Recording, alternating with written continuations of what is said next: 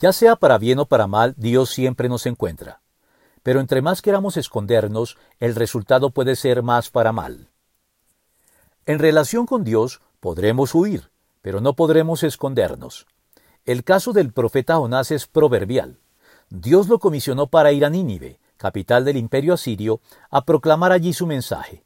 Pero Jonás no quería hacerlo y optó por huir de lo encomendado, embarcándose en dirección contraria, hacia Tarsis, en la antigua España. Sin embargo, Dios, que lo tenía muy bien ubicado y de cuyo radar Jonás nunca podría ocultarse, preparó sucesivamente una tormenta y luego un gran pez que tragó vivo a Jonás, y luego de tres días en su vientre, milagrosamente, y en respuesta al clamor del profeta, lo depositó ileso, sano y salvo de nuevo en tierra, para que ahora sí, luego de aprender la lección del caso, cumpliera lo ordenado de manera dócil y diligente. Experiencia que nos debe servir de ejemplo para que entendamos que, aunque podamos huir de Dios por un tiempo, no podemos escondernos de Él indefinidamente, y al final, más temprano que tarde, Él siempre nos encuentra.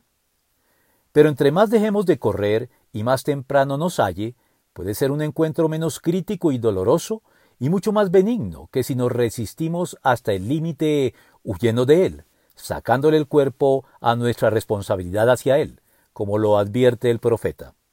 Aunque se oculten en la cumbre del Carmelo, allí los buscaré y los atraparé.